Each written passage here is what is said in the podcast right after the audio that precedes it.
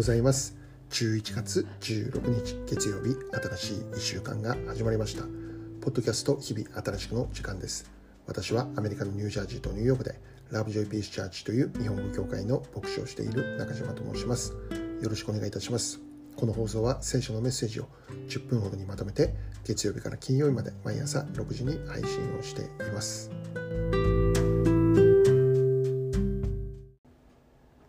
早速今日のメッセージですが、まず今日の聖書の一節を紹介したいと思います。マルコ2章11節あなたに言う、起きなさい。寝床を畳んで家に帰りなさい。と言われた。今日はこの一節からあなたを救う祈りというテーマでお話をしていきます。今日の聖書の一節はイエス様によって語られた内容です。ある中部という病で苦しんでいた人に対して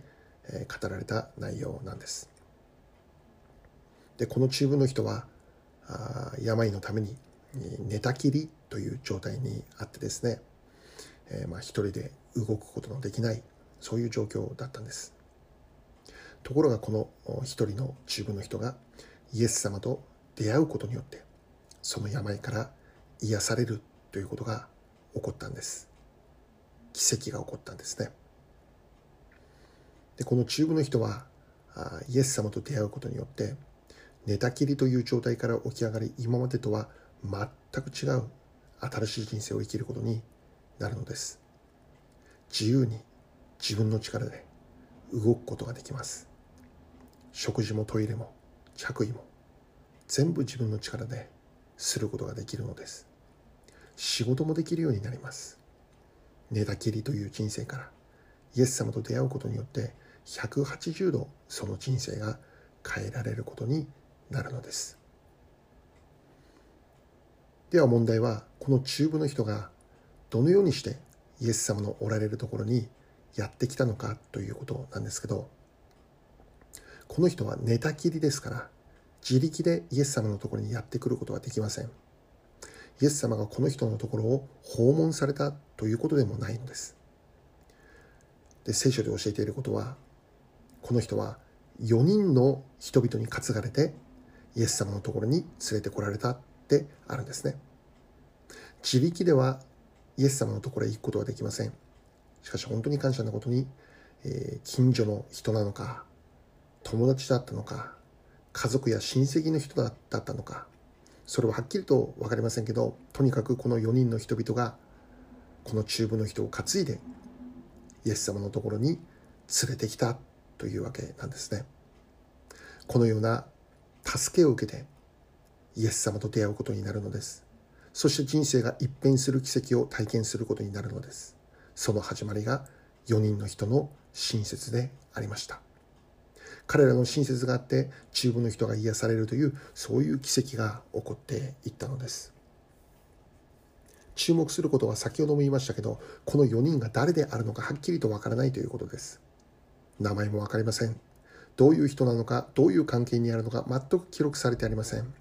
無名の4人です。しかしこの無名の4人が一人の山に伏している人にとってのヒーローとなったわけなんです。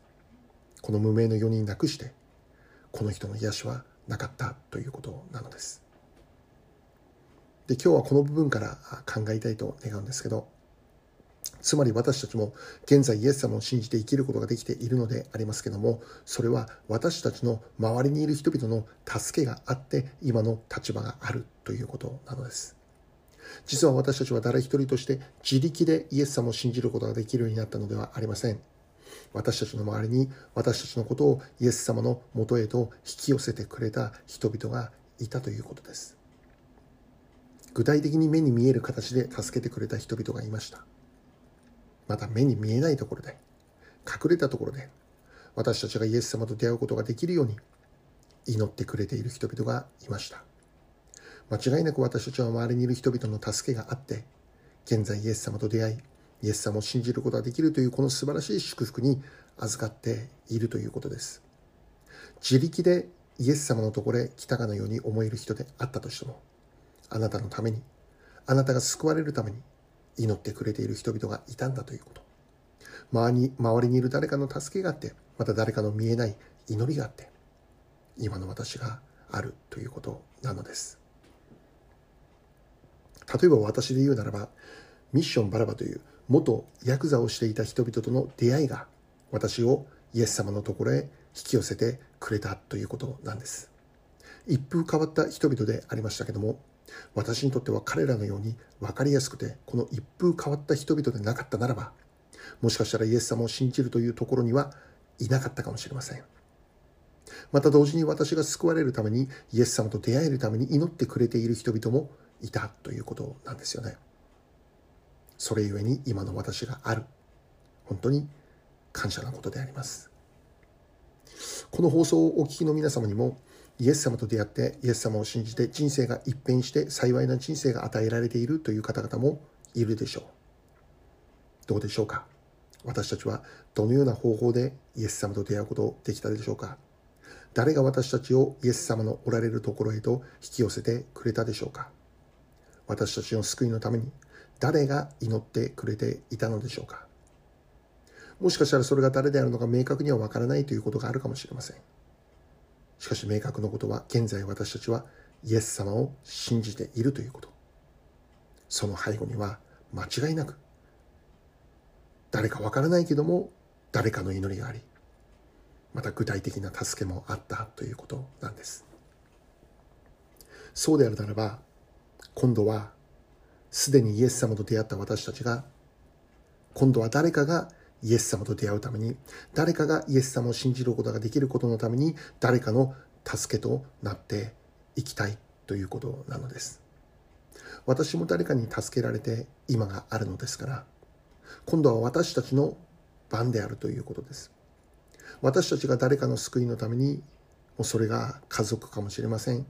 友人なのかもしれません。職場の仲間かもしれません。学校の友達かもしれません。その方々の救いのために具体的にできるかと思って助けまた何よりもその一人一人を覚えて祈り始めていくということなんです。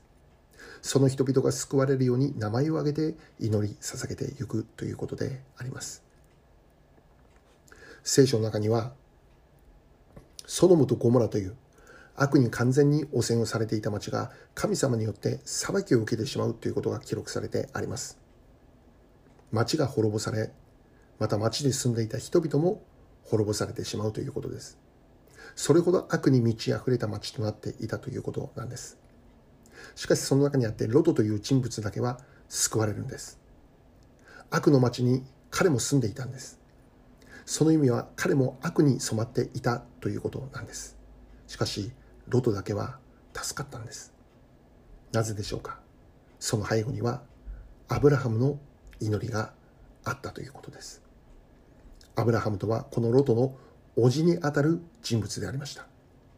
老いのロトが滅びの中から救われるようにアブラハムは熱心に神様に祈っていたということです。その祈りがあってロトは救われたのです。もちろんロトはその背後にアブラハム叔父のアブラハムの祈りがあったということは分かっていません。隠れたところで祈られていたアブラハムの祈りがこのロトを救いへと導くんです私たちの祈りが誰かを救うことになります。もしまだイエス様を信じることができない、イエス様と出会っていないという方がおられるならば、どうか安心していただきたいのです。あなたのために祈ってくれている人々がいます。その祈りによって間違いなくイエス様と出会うことができるようになるのです。そしてこの中部の人が体験をしたように、全てが新しいという幸いな人生を生きることができるようになります。この放送をお聞きのあなたは周りにいる方々に祈られているほど高価で尊くて大切な存在である。このことを知っていただきたいのです。最後に一言お祈りいたします愛する天の父なる神様どうか私たちの愛する家族を愛する友人を愛する仲間たちを救いへと導いてください。イエス様と出会い、誠に幸いだと思える人生を生きることができますように、イエス・キリストの尊きお名前を通してお祈りいたします。アーメン